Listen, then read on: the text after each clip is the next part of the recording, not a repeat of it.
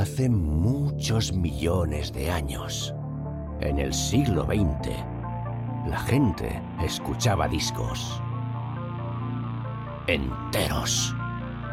Y a veces se los prestaban y luego hablaban de ellos. Con ustedes, Disco Prestado con Marca Liana.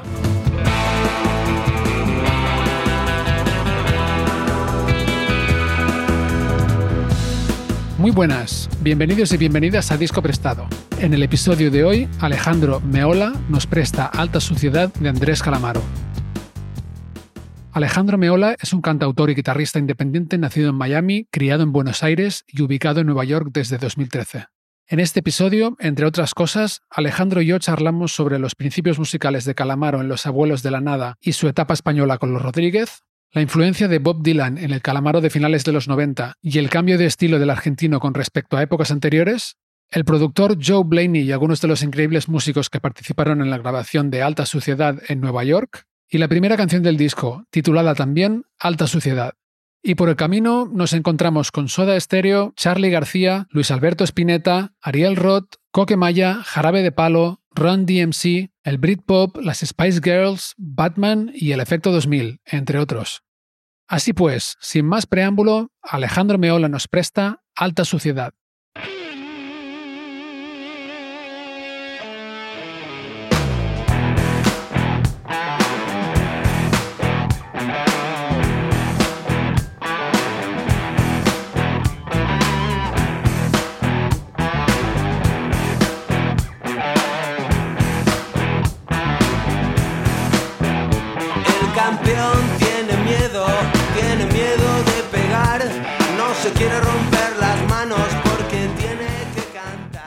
Alejandro Meola, bienvenido a Disco Prestado. ¿Qué tal? Buenas, buenas. Un gusto estar aquí. Muchas gracias por la invitación. Buen día. Y bueno, contento, contento de estar aquí charlando un poquito de música. Bueno, muchas gracias a ti por aceptar la invitación. ¿Y qué te parece si para empezar nos cuentas un poco mm, lo que haces, quién eres, cómo vives la música? Sí, soy un cantautor independiente, guitarrista. Crecí en Argentina, en Buenos Aires. Vivo en New York hace 10 años. Toco mi música, mis canciones. Y bueno, siempre también eh, muy melómano, muy, muy aficionado a, a los discos que me han marcado ¿no? en, en este recorrido. Un tipo de música más bien inclinada a lo que pueda llegar a ser el, el rock o el, el blues o el folk, incluso en el último tiempo. Quizás alejándome más de lo que es la, la banda a una cosa un poquito más unipersonal. Y bueno, hoy navegando un poquito ese formato y, y encarando una girita aquí por Estados Unidos, por la costa este, que ahora voy a estar tocando en, New York, en Washington, en Boston, y también para el lado más de Florida, ahí de Miami, Tampa. Así que bueno, si Dios quiere, ahí con muchas ganas de, de encarar eso muy pronto, ya en un par de semanas. Y estás presentando un nuevo disco, ¿verdad? Sí, saqué hace dos meses, a principio del verano, cerca de, de julio, un um, EP cortito, ahí de tres, cuatro canciones, se llama Electrofolk, que está ahora sonando en todos lados, y esta semana también voy a estar publicando un, un single nuevo, se llama La Inmigración, va a salir un videoclip de la canción, que hoy me mandaron un primer preview y la verdad que está fenomenal. Así que bueno, nada, entusiasmado con eso también. Contento con esta idea de poder sacar música más seguido, sin como la, la solemnidad capaz del disco de esto de dos años, ese ciclo no largo que cada dos años sacar un disco de 10 canciones. Hoy día capaz lo, lo estoy pudiendo disfrutar como la, estos formatos nuevos y la libertad que me da un poco tocar solo para de repente si se me antoja sacar 3, 4 canciones, 5 hacerlo, sacar un concierto en vivo, una canción y capaz todo esto sucede en el plazo de cuatro meses. Que es una cosa, un output ahí como medio fluido, ¿viste? Permanente. Ujú. Así que también explorándolo, yo vengo un poco de la generación del ciclo de dos años con el disco físico, de todo, ¿viste? Como la promoción, todo como así como más de la industria discográfica de los 90. Hoy día es, es también hay como otra dinámica está buenísima, es re, re interesante. Así que bueno, navegándola, pero contentos. Eh, esta semana sale ese tema, la inmigración, Y el concierto también ya está para verlo ahí en YouTube, en el canal. Alejandro Meola, todos súper bienvenidos a chequearlo, ponerlo de fondo mientras van haciendo sus cosas. Es una de las cosas lindas hoy en día de, estos nuevos formatos.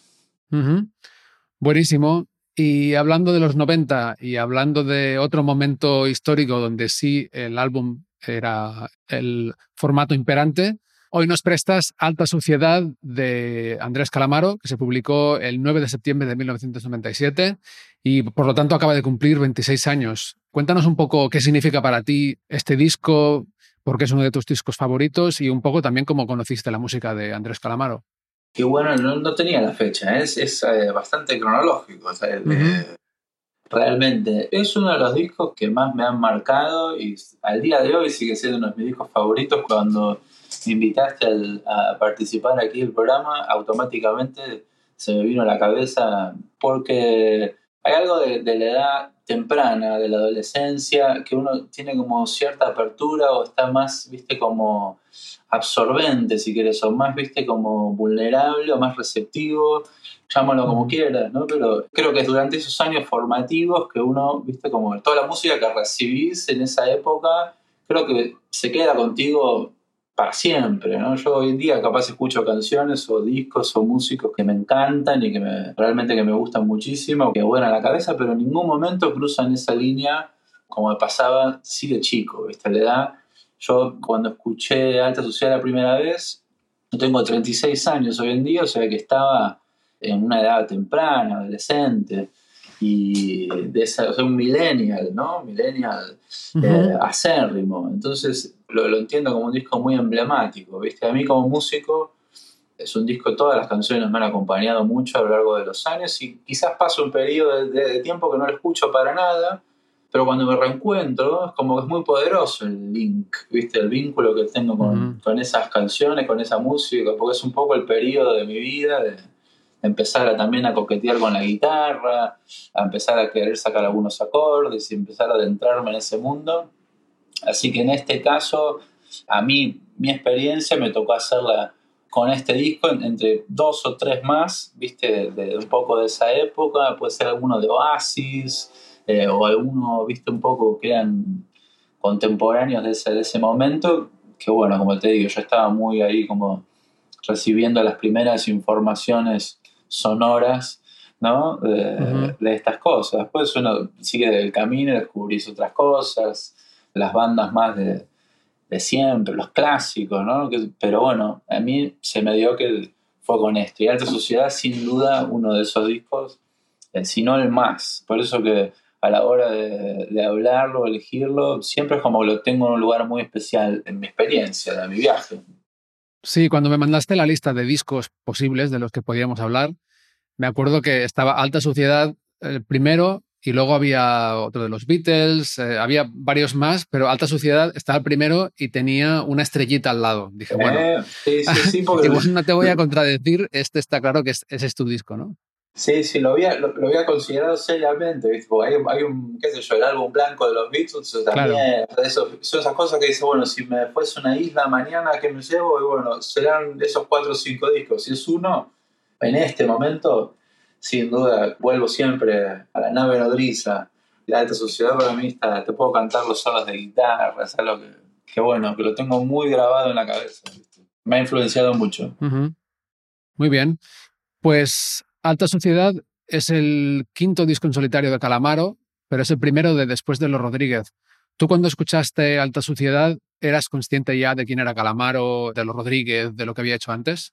Un poco, sí, las canciones de Los Rodríguez sí, porque son estaban en el aire, ¿no? Yo crecí en Buenos Aires, estaban en las radios, era como que era parte ¿no? del, inconsciente colectivo ya. Pero no, no del todo, o sea, que no tenía la edad tampoco para estar demasiado enterado del background y la, ni toda la, la, historia.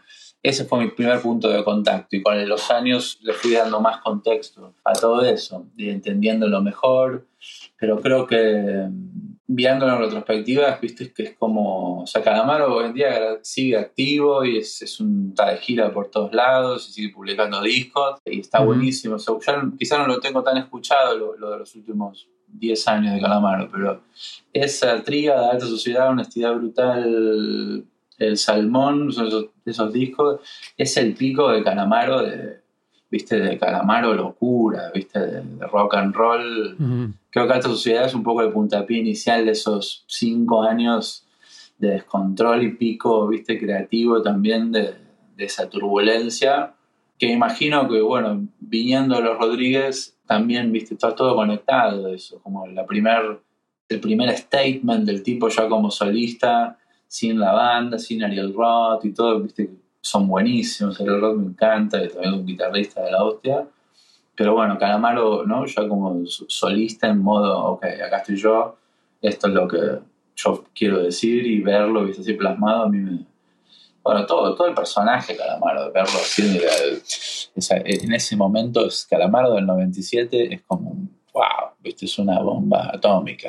En cualquier entrevista, sea, recomiendo a cualquiera googlearlo o poner en YouTube alguna entrevista, realmente es, fenomenal. Lo ves que el tipo está en una frecuencia muy particular que no sé si vuelve después a ese punto. Hay cosas que te das cuenta que el tipo está ahí en una, está enchufadísimo, esa época. ¿Conoces un poco cómo llega Calamaro a este momento de su vida y su carrera? O sea, después, con el tiempo, has ido atrás un poco, has investigado los Rodríguez, incluso yo sé que empezó como músico de sesión, ¿no? Incluso había trabajado con Charlie García en Argentina. Sí, sí, o sea, Calamaro tuvo la, viste, sus bandas, imagino, de, adolescente, hasta que entra en Los Abuelos de la Nada, con Miguel Abuelo, Vasco Basterrica, Cachorro López, hoy en día productor prominente, viste, en general, Julieta Venegas, un montón de discos así de los últimos 10, 15 años, y Cachorro López es como una, un padrino de todo eso que está bueno. Los Abuelos de la Nada es Calamaro en el piano, Luego, aparte eso estamos hablando de los 80 tempranos, ¿no? Y a partir de ahí Ujú. toca con Charlie a un, a un breve lapso.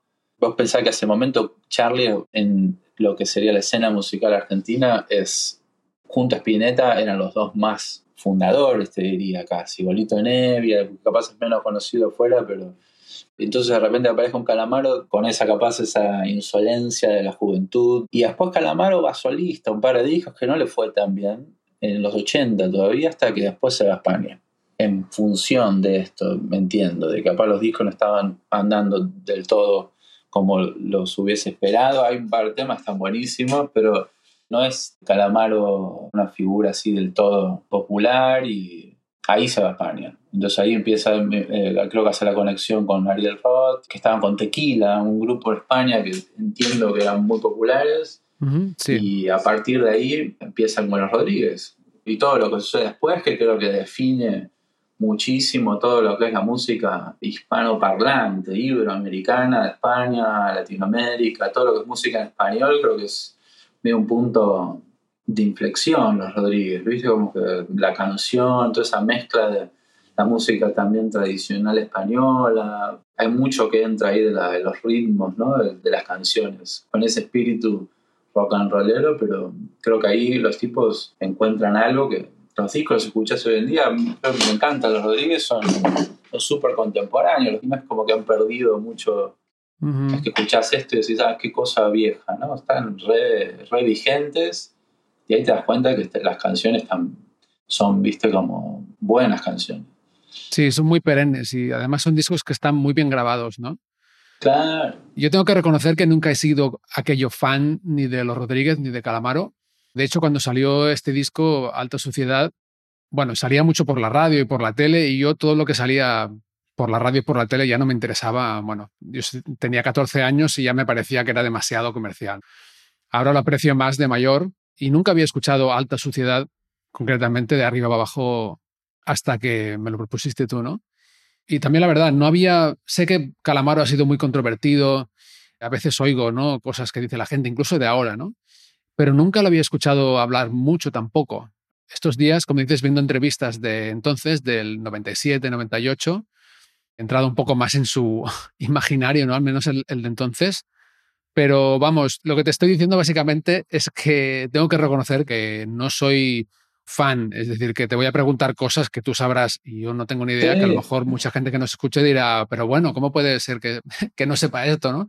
Pero lo, lo he abordado un poco desde ahí, que también es bonito, ¿no? Porque he escuchado Alta Suciedad Ahora ya, pues de mayor y apreciando las muchas cosas que hay en el disco, desde, bueno, los músicos, ¿no? Que hablaremos, los músicos de sesión increíbles que hay en el disco, lo bien que suena todo y las composiciones que, bueno, a nivel tanto de letras como, bueno, de, la genialidad de algunas de las canciones que tienen muy poquitos acordes, con estructuras muy sencillas, pero que crean unas canciones increíbles, ¿no? Realmente.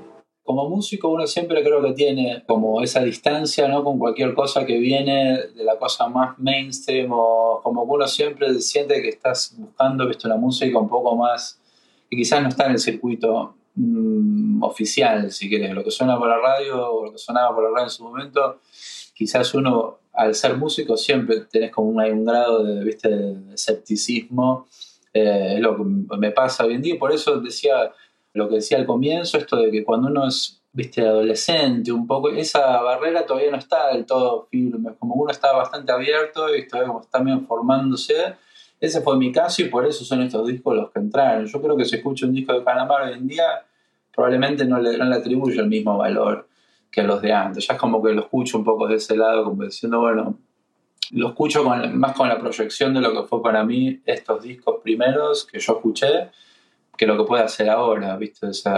por eso tampoco no es como una, una defensa calamaresca de todo, sino que esto, para mí Calamaro, de, ¿viste? Esos años 97, 98, previo, justo previo al 2000 o el milenio, es realmente buenísimo, creo que tiene un valor muy grande para la cultura de la música en español, del rock en español.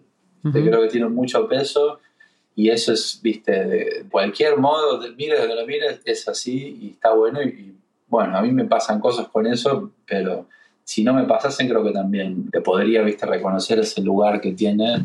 Porque Juan Rodríguez y Calamaro de esa ronda de discos está buenísimo lo que hace. Hoy en día, capaz, se lo mira como un referente de las canciones o la forma de escribir, de capaz son. Las canciones tienen como una coherencia, esto de pocos acordes, de eh, intro, estrofa, estribillo, tiene como una lógica que es bastante similar en todas y muchos lo toman como un referente de ese lado, pero el tipo marcó un estilo, marcó una manera y está buenísimo, ¿viste? A mí me identifica mucho esa manera, o sea, sí me reconozco muy, muy fan de ese Calamaro. Calamaro noventas de descontrol y locuras, como que a mí un poco me, me, conmovió mucho y me marcó un poco lo que significaba ser un músico de rock and roll, ¿viste? Como que aprendí viendo eso también. Pues como decías, sí, nos vamos a este calamaro de los 90 con este aspecto muy particular también que comentabas y este calamaro un poco Bob Dylan, ¿no? Que de hecho hasta en la portada de, del disco es un homenaje muy claro, ¿no? Sí, al Dylan eléctrico, ¿no? O sea, es como que al Dylan de la guitarra eléctrica y la banda de rock, no el Dylan acústico folk. Exacto. 100%. Incluso en los... Hay una ronda de, de conciertos que él hace en España, que lo ves ya que incluso la, el outfit de los shows lo hace con una chaqueta toda rayas, muy particular, y es muy, está todo, viste, como muy montado a lo Dylan, queriendo, viste, como emular eso. Pero lo loco es que en ese intento, viste, es como que el tipo también. O sea, Calamaro es un tipo que tiene esa verborragia, esos recursos, viste, letrísticos para hacerlo, viste, no es como que es re difícil. Lo ves más en, en, los discos que siguen, Honestidad Brutal, que son, viste, como un ciclo de, de tres, cuatro acordes que se repiten y es un párrafos y párrafos de letra. Es como una, una verborragia. Es como que el tipo teje también todo ese universo desde la letra y sobre una base de acordes, nada pirotécnico de la parte de la música. Sí, se basa mucho en la letra y en el ritmo, incluso más que en la melodía a veces, ¿no? De cómo canta esa letra. Eso es re dilaniano y empieza en ese disco, como que el tipo automáticamente se ve que sale los Rodríguez y dice, bueno, quiero ir por este lado y empezamos acá, empezamos hoy. Y ese es el disco que él explota. O sea, Calamaro hasta ese momento solista no ha sucedido, ¿viste? Es lo que te digo. Los discos solistas de él en Buenos Aires, pre-Rodríguez, no, no habían sido, ¿viste? Como tanto. Entonces, se va a España, explota a los Rodríguez y luego sale Calamaro solista de vuelta y como que ahí ya accede a ese al Calamaro que capaz es hoy en día ya con ese grado de, de alcance ¿no? y de una audiencia ya como enorme ¿no? Así que sí, seguro, eso lo de Dylan está buenísimo que lo comentes, me había olvidado por completo. Está Dylan en todos lados del disco, es como que se lo ve, esa presencia, viste ahí, la tapa te marca ya el tono. Sí, y de hecho es un homenaje explícito incluso, ¿no? Porque hay una canción en el disco en la que incluso le menciona. Sí, sí, la de Elvis. Elvis está vivo, se escribe cartas conmigo cuando el sol empieza a caer.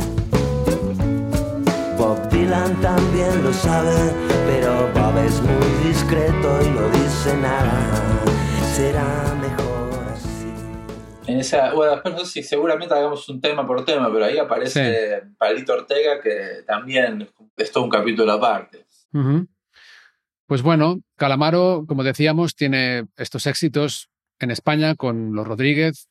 Sacan tres discos y de ahí salen éxitos como Sin Documentos, Milonga del Marinero y el Capitán o Mucho Mejor, que grabaron además, creo, un dueto con Coquemaya de los Ronaldos. Y bueno, se plantea, imagino, hacer un.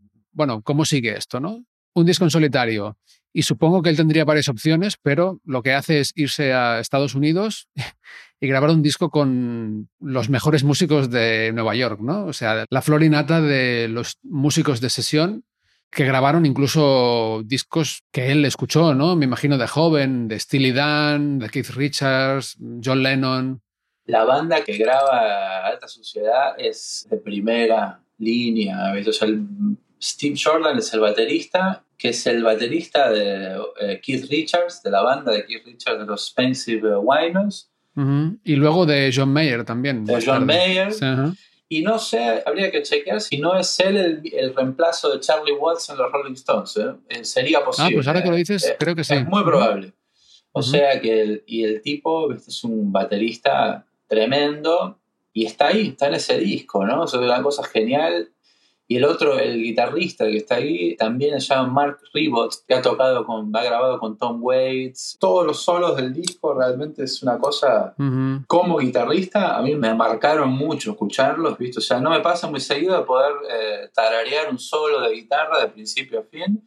Creo que este disco te los puedo cantar todos, ¿viste? O sea, es como que son melódicos y como que se amalgaman mucho con las canciones, ¿viste? Están ensambladas con el tema de una manera que es parte de la, de la canción o de la melodía. Y sí, realmente el productor, todo es como que para mí es algo notable que en aquella época, que bueno, que esté grabado acá, creo que tiene un peso, tiene un valor cultural muy grande, ¿viste? Que eso se haga de esa manera, con esas canciones, para música en español de este tipo, ¿viste? Capaz la música más centroamericana, si querés, tiene, ¿viste? Como la cosa de, de acá de Nueva York, de los estudios grandes, la cosa más pop, si querés, que otro tipo como los cantores de la época, no sé, estilo Luis Miguel, que deben ser otros de la época, pero una cosa así, seguro tenían estudios de esta calidad, pero de repente grabar un disco como Alta Sociedad a ese nivel tiene peso, o sea, es como que se está hablando de la época dorada también del rock español, como con mucho peso y con mucha industria, ¿viste? Que lo hayan traído el tipo hasta acá, con todos los gastos que eso implica, contratando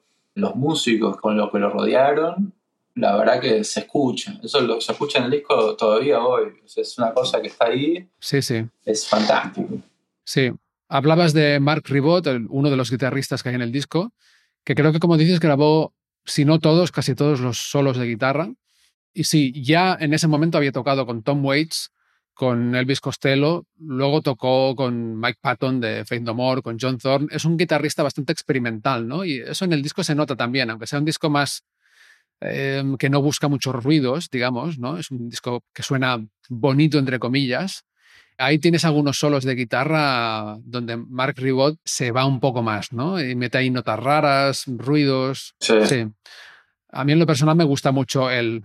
El tipo vive eh, acá en Brooklyn y cada tanto hace un showcito en un bar que hay, un jazz club ahí del barrio donde vive él, un clubcito muy lindo de jazz, y capaz toca, viste, el tipo solo con un músico más para 10 tipos, viste, 20, una cosa así como muy de perfil bajo, y un, lunes, viste, una cosa así como muy tranquila. Mm, Y ahí cuando lo vi, la primera vez que estaba anunciado, como diciendo Mark Ripple, como si fuese, viste, estaba anunciado como cualquiera, y decís, viste, no, pará, si yo crecí escuchando a este tipo en este disco, me impresionó mucho, ¿viste? Y, y, un poco creo que todo el romance que yo tenía con New York en general, las ganas también de la curiosidad de mudarme aquí y todo, también tiene mucho que ver con el disco ese, ¿viste? Como, como de eso, esa imaginación que despertaba en mí el chico, como el prospecto de ir a, a grabar a Nueva York con músicos, ¿viste? Como esa cosa de mezclarse. Uh -huh. pensar que Steve Jordan seguro no tenía ni idea de lo que estaba cantando Calamaro.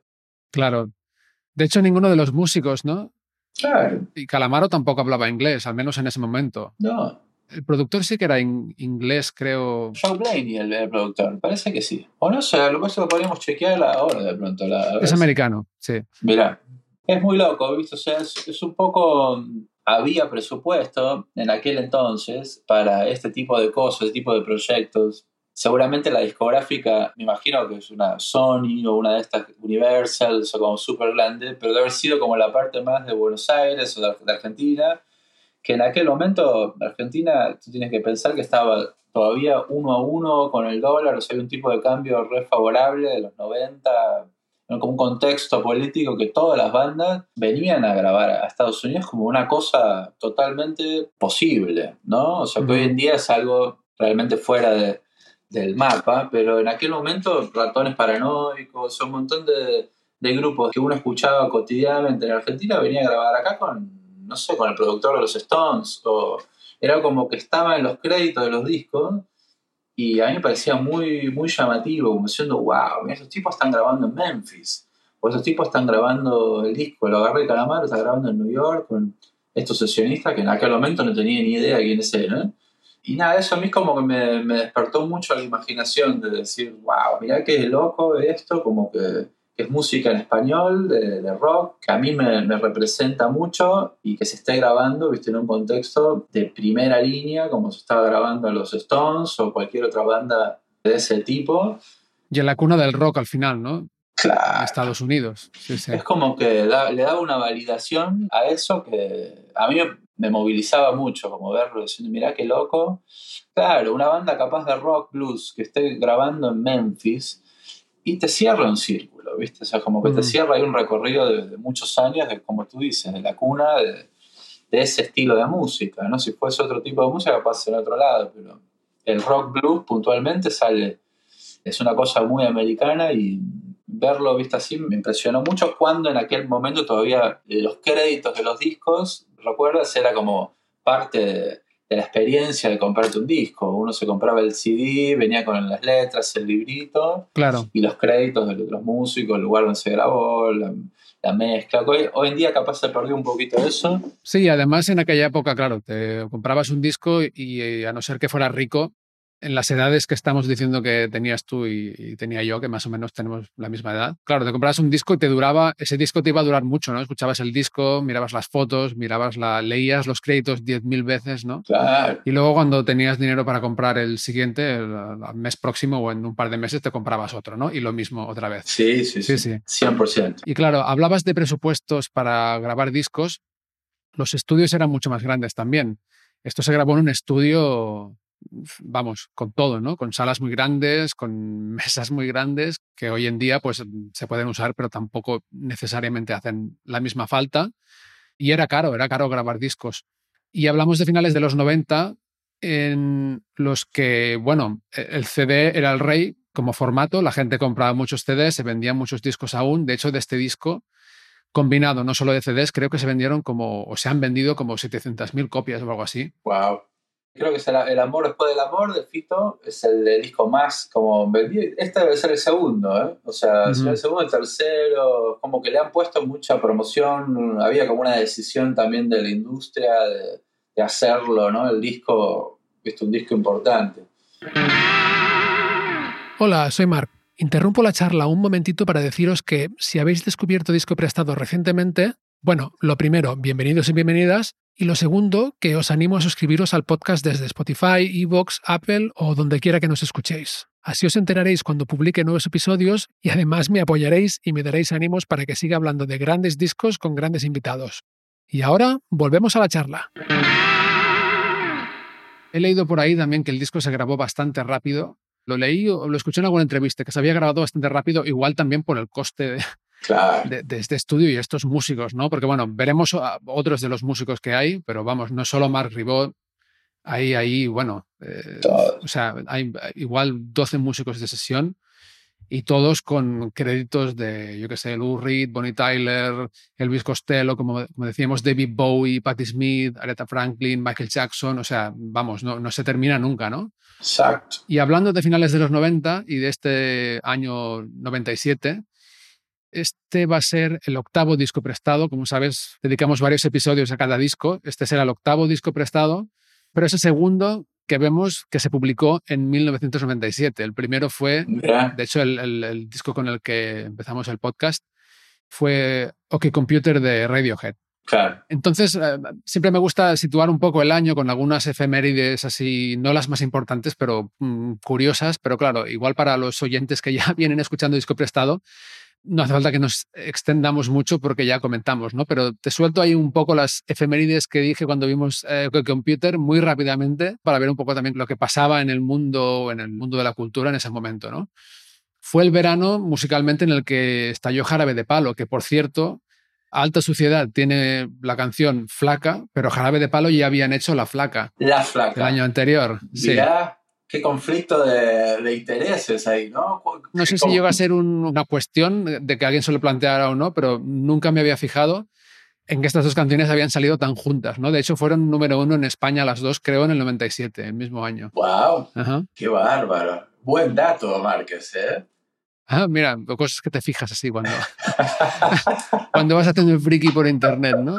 Em, y en la radio, al menos en España, estaban los Backstreet Boys, Aqua con Barbie Girl, acuerdo. que es una canción que se ha vuelto a poner de moda ahora con la película de Barbie, que no sé si la has visto, pero me sorprendió mucho. No la vi, no la vi, la- pero me, me- me recuerdo mucho la canción esa, la- el video también. eh, la- Sí, estamos sí. hablando de los años dorados de MTV y el videoclip eh, acompañado de la canción. O sea que muchas de estas canciones vienen con mucha carga de imagen, ¿viste? La, Mm, eh, están como de la mano ahí con muchas imágenes que... sí. Ese videoclip de Barbie Girl con una estética muy parecida a la que ha sido, creo, después la de la peli, ¿no? mm, Pero vamos, esta canción ha vuelto a, a ponerse de moda, ¿no? Digamos. sí, sí, sí, sí, sí. Hablabas antes de mm, Oasis. Efectivamente fue la década del Britpop, ¿no? Estaban Claro. Blur mucho por la radio, Oasis, Los Pulp también. ajá, eh, Sweat, a mí me gusta mucho también, sí. Y ¿cómo se llamaba? Eh, The Verve también, con este, con también, el Richard un Ashcroft. poco más alternativo, sí. Sí, sí, sí, sí. Super fan. Super, Super fan. fan, Yo sí. su- del Britpop, super fan. Super Ajá. fan. También después de este disco, te diría que es lo segundo que entra en esa línea de que me impactó mucho en esa época, ¿viste? Que al día de hoy creo que sigue siendo Oasis la única banda a la que tengo todos los discos, por ejemplo. Es como un grado de... Insisto, creo que el fanatismo es algo adolescente, es un lujo de la adolescencia que no te vuelve a pasar nunca más en la... A mí, por lo menos, no volvió a pasar nunca más en la vida porque no... Porque uno después sí tiene como un mecanismo de defensa de lo que, viste, suena... Yo hoy en día no estoy muy receptivo a música nueva, no lo digo como una virtud, o sea, sino que me cuesta más eh, de pronto estoy medio desprevenido, capaz en el supermercado, comprando algo, escucho algo que me, llama la atención, digo, wow, a ver de qué se trata, pero si no, escucho un poco siempre las mismas 300, 500 canciones, o sea, es como que siempre medio corrito entre lo que uno ya conoce, pero bueno, lo lindo de la música es que siempre hay algo nuevo que te prueba que falta mucho por descubrir, eh, pero sí es cierto que siendo músico, más todavía es como que todo lo que sea como más mainstream, uno también lo, viste, como es más escéptico, pero me pasó con Calamaro y todo el movimiento del Britpop, puntualmente con Oasis, pero es como que medio que se extiende un poco a todo, Pulp, a Richard Ashcroft, Blur, que lo siento muy, muy cercanos y a la hora yo de escribir canciones, lo reconozco como una de las cosas más que más me han marcado, viste, Calamaro y Noel Gallagher, sin duda los tengo como, no como guitarristas, ¿eh? como guitarrista viene por otro lado, pero como a la hora de escribir, son las primeras dos referencias que me salen como por instinto, esos dos tipos. Son las primeras canciones que yo aprendí a tocar en la guitarra, o sea que Ujú. Pero te interrumpí, perdón, por el contexto. Que Ah, está no, no, no, tranquilo. Sí, de eso, de eso va el podcast también, ¿eh? un poco de, de- del disco prestado y lo que se preste. Ah, de irnos un poco por las ramas y, y hablar de música y de todo un poco. Pero sí, es verdad, iba a comentarte que, claro, es evidente ¿no? que, que en los años de la adolescencia te impactan las cosas de otra forma. Yo tengo que decir que sí que con los años he perdido muchos prejuicios, ¿no? O sea, Puede ser. escucho mucha, cada vez más variedad de música, ¿no? En ese momento estaba un poco más cerrado y sigo escuchando lo que escuchaba entonces, cuando tenía 13, 14 años, pero escucho muchas más cosas. Entonces pienso que se mezcla el que ahora no te impactan, no te impacta la música y en general, ¿no? Los inputs que puedas tener no nos impactan igual que cuando éramos tan jóvenes, pero también pienso que antes, como hemos comentado, escuchabas mucha más repetición. Sí. Eso también creo que cuenta, porque a mí me ha pasado, he descubierto música más recientemente, ya a los treinta y pico años, que me he propuesto igual escuchar menos discos y más veces, y me pasa que de repente, pues sí, escucho un disco de Warpaint, por ejemplo, que es un grupo de, de, bueno, de pop alternativo, así como un poco ambiental de Los Ángeles, Ok. eh, y son todas mujeres, y me, me transporta, me transporta de alguna forma a hace seis o siete años porque lo escuché mucho, ¿no? Su primer disco. Claro. O sea, que eh, puede pasar, pero sí que cambia un poco. Ya te digo, yo con los años lo que sí que he ido abriéndome y en esta época me, me hubiera dado vergüenza igual decirle a mis amigos que escuchaban Sepultura o Claro. Sonic Youth y, y Iron Maiden que me gustaba Andrés Calamaro, ¿no? Es que sí, sí, te- creo que en ese entonces la música tenía mucho que ver con definir una, una identidad, una tribu, ¿no? Decir, yo escucho esto y entonces soy de esta manera Es verdad. y no soy de esto, no sé, me, me imagino los punks o la parte más heavy o, viste, la parte más eh, pop, como que en ese entonces la música tiene mucho que ver con la identidad, quién uno quiere ser y te define. Entonces uno como que se queda en eso y, ok, yo me quedo en esta que es mi tribu y luego no. Y de grande te vas dando cuenta que hay mucho más y listo. ¿eh? En Argentina, por ejemplo, era mucho la cosa Soda Stereo con, eh, en contraste con lo que podía ser una banda como Sumo, que era Luca Prodan y una cosa más callejera contrastada con una cosa que Soda Stereo se lo presentaba como algo más pop, más ayornado, más afluente, de gente capaz con más dinero, y lo otro era más de la calle, del barrio, de la pelea, de la borrachera, y eso se llevaba a un nivel hasta futbolístico de Mm, esto contra lo otro, y lo mismo que los Beatles y los Stones. sí, o Led Zeppelin y Deep Purple también tenían un poco ese rollo. Claro, que sin ir más lejos, Oasis y Blur, que estábamos hablando, también se los contrastaba de esa manera. También, también, sí, sí, sí. termina siendo medio como una estrategia de marketing y esa pelea vende y se venden más discos. Pero bueno, con el tiempo te vas dando cuenta que, bueno, que la- las dos cosas tienen canciones hermosas y que valen la pena escucharse. Y, y esto que tú dices creo que es importante, de, mantenerse como receptivo y hacer el ejercicio de salir eh, a, a escuchar cosas nuevas. Y es un poco una decisión, que quizás eso de decir, ok, quiero salir a descubrir, a ver qué está pasando ahora, escucharlo y Eh. Involucrarse, ¿no? Creo que eso está, es algo que está re bueno como mensaje, es un gran recordatorio. Ujú. Y siguiendo un poco con cosas que pasaban en el 97, se publicó, como dije también, el primer libro de Harry Potter. Mira. Murió Lady Di Wow. a los 36 años. Eh, me parecía una señora en ese momento, pero ahora pienso, coño, o sea, yo tengo ya cinco más, ¿sabes? Y si tenías internet, tenías que desconectarte cuando tus padres llamaban por teléfono, porque no se podían hacer las dos cosas a la vez. sí. El dial-up era, ¿no? El que hacía el, el ruido para los Sí, locos para... sí. Y bueno, algunas películas que se estrenaron. Sé lo que hicisteis el último verano, que no sé si se llama igual en, en Argentina. Sí, creo que sí. El verano pasado, una cosa así. Ujú. Batman y Robin, la terrible película de Batman. La de Michael Keaton.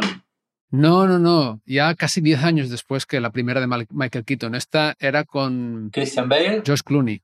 Wow, la de George Clooney, claro. Ahí en medio, entre Keaton Wow. y, y- y Christian Bale, pasaron muchas cosas. Una fue esta. Wow. George Clooney no es, no es un tipo que uno lo identifique con Batman en ningún momento. O sea, que no, no quedó en el imaginario colectivo, ¿viste? Como No, de- sin embargo, en esta última de The Flash, que rescataron a Michael Keaton como Batman, ¿no? Y le pusieron efectos especiales y tal, sale George Clooney como Bruce Wayne en un momento, ¿no? Wow. Que además no tiene ningún sentido, pero bueno, sí. Ahí eh, el rollo este que han, est- han estado haciendo con las pelis de superhéroes, de que se mezclan todos sí, sí, y, de que, locura. Y de que nada importa, porque bueno, si te mueres en este universo ya estarás vivo en el otro, ¿no? Ya es todo... Es muy loco lo- todo ese universo cinemático, ya me, me he perdido, eh, ya estoy un poco fuera porque no, me, me- me desorienta, pero Eh, qué buen dato. Eh, y la, la de Scream también, o sea, la de esta, la de Sé lo que hiciste el verano pasado, también marca un antes y un después de... Hay, hay toda una saga que empieza con eso. Sí, sí, sí.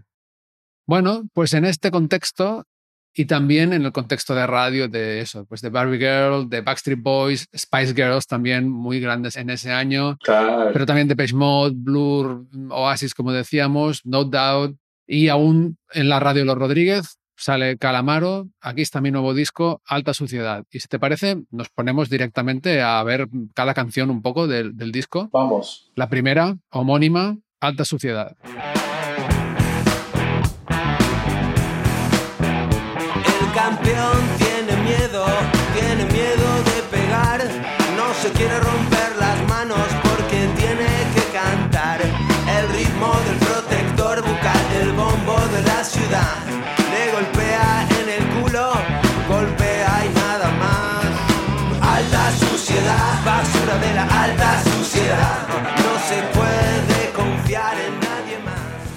Arranca con todo, alguna vez una piña, una trompada a la, a la cara, un tema muy, muy rockero, ¿no? Con el delay, ¿no? Una cosa así, muy con el riff de la guitarra, bien sucio. Es como un trance porque es todo, casi todo el tiempo, hasta el final, el mismo riff, este riff distorsionado, seguramente lo más distorsionado que hay en todo el disco, Es muy posible, sí, sí. o de lo más, igual la más rockera, con este ritmo como funk, también muy repetitivo. Sí, y trompetas, y trompetas que aparecen, ¿no? Como. Pues ar- arreglos, sí, arreglos de viento de metal guapísimos. La verdad que sí. Por ahora no les debo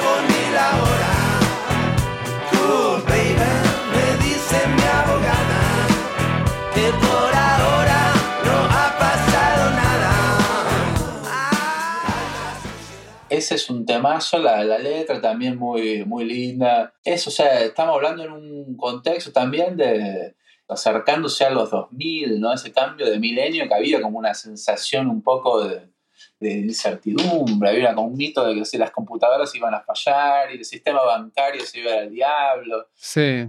Esto me suena, ¿eh? Esto de tener la sensación de que se va todo al traste, me suena un poco.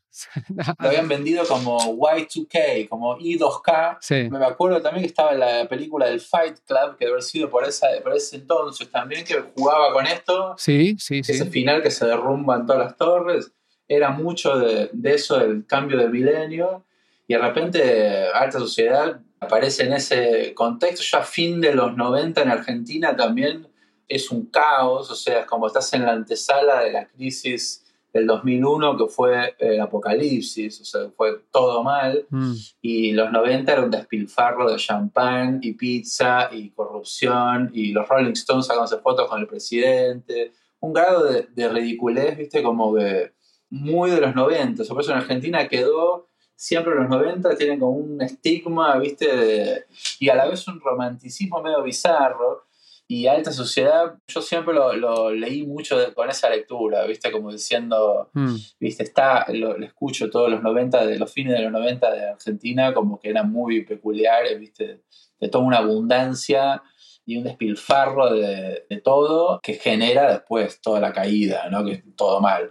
Y de repente ese tema creo que lo, lo, lo anticipa muy bien, pero bueno, ese riff es asesino y las trompetas, siempre lo, lo, lo- el brass, eh, muy funky también, viste, muy funky. Muy funky, sí. ¿no? Los vientos los arregló Calamaro mismo, creo. Y sí, puede ser.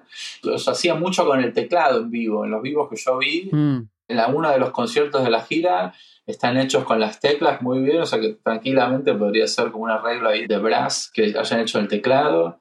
Y las imágenes de la letra son hermosas, ¿viste? Son, ya es como que te empieza. Hay otro Calamaro, no es más Calamaro Rodríguez. Es otra cosa, ¿viste? O sea, las imágenes de la letra ya transpiran, ¿viste? Otro caos. Tiene otra impronta completamente distinta. El lugar del que habla. ¿Estás pensando en alguna imagen en particular de la letra? Eh, se viene mil, o sea, o sea, Baby tiene prisa para aprender a ladrar, si solo es un perro, nadie lo respetará. El tipo está hablando de otro lugar que ya no le importa si se entiende o no. Le habla su abogada que le dice que está todo bien, ¿viste? Sí. Es como que está parado en otro lado ya, ¿viste? Como Sí. que es más monólogo interno que lo saca para afuera, más que una cosa linda de la canción romántica de chica y chico. Es Mm. como ya tiene otro grado de, de caos que a mí me, me encanta, me, me- fascinó. Es verdad, y ahora que lo dices, igual es la canción más anti-Rodríguez, ¿no? Entre, entre comillas. O sea, como para decir, eh, ahora estoy haciendo esto, ¿no? Bueno, habría gente que escucharía el, el single antes del disco, ¿no? Como para igual captar a ese fan de los Rodríguez también. Pero esta primera canción es como, oye, estoy en otra movida totalmente, ¿no? Igual es la canción de todo el disco que podría haber puesto al principio para romper más, ¿no? Claro. Canción número uno, eh, viste, fuck it, rock and roll. Ujú. Total. Y como curiosidad, ese riff de guitarra que está en toda la canción, y de hecho se mezcla, o sea, las estrofas están sobre ese riff. Los estribillos están sobre ese riff. Luego está la parte de Señor banquero, dinero", que también está sobre el mismo riff. O sea, es, es todo igual, Todo. con el mérito que tiene eso, ¿no? De hacer partes distintas de la canción que se distinguen muy bien, pero que está todo sobre la misma base prácticamente. Sí, es cierto. Eh, y ese riff lo grabó Eddie Martínez, que había tocado ya en ese momento con Lou Reed, Bonnie Tyler, Celine Dion, Midlove, Tina Turner, wow. y también había grabado la canción King of Rock de Ron DMC, que tiene un riff con un sonido muy parecido.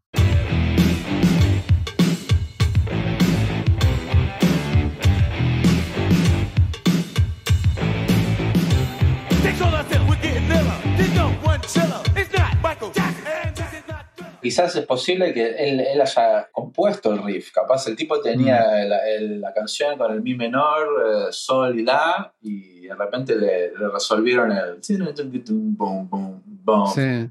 Y el sol y la que viene mucho más tarde, ¿no? Porque casi toda la canción es, es mi, mi, mi ahí. Realmente. Y mm, eso pasa mucho también, ¿no? Entre músicos de sesión, que tú te vas, a mí me ha pasado muchas veces también, vas al estudio y te dicen, bueno, aquí está la canción, ¿no?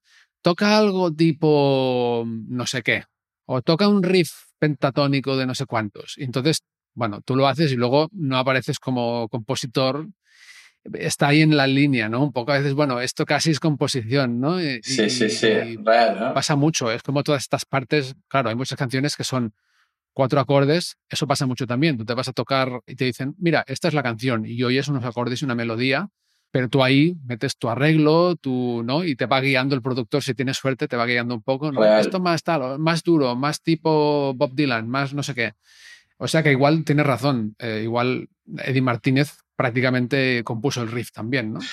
Puede ser, eh, eh, la verdad que con los riffs de guitarra son algo tan icónicos, ¿viste? A veces que, que queda. O sea, el guitarrista a veces tiene como ese power, ¿no? De decir, ok, ese es un buen riff, es como magnético, ¿viste? Queda, lo con una- un buen bassline, ¿viste? Que quede bien armado, una batería también, no sé, se me ocurre eh, la batería de Come Together, por- como por ejemplo, ¿viste? Es como una cosa muy distintiva, muy icónica. Como que realmente te diferencia y ya es como que no puedes imaginarte la canción sin ese riff. Eh. Es verdad lo que dices de los bateristas, porque además ellos sí que raramente se llevan créditos de composición. Es una rareza. Sí, sí, sí. sí, sí, Aunque hagan algo muy distintivo, ¿no? realmente.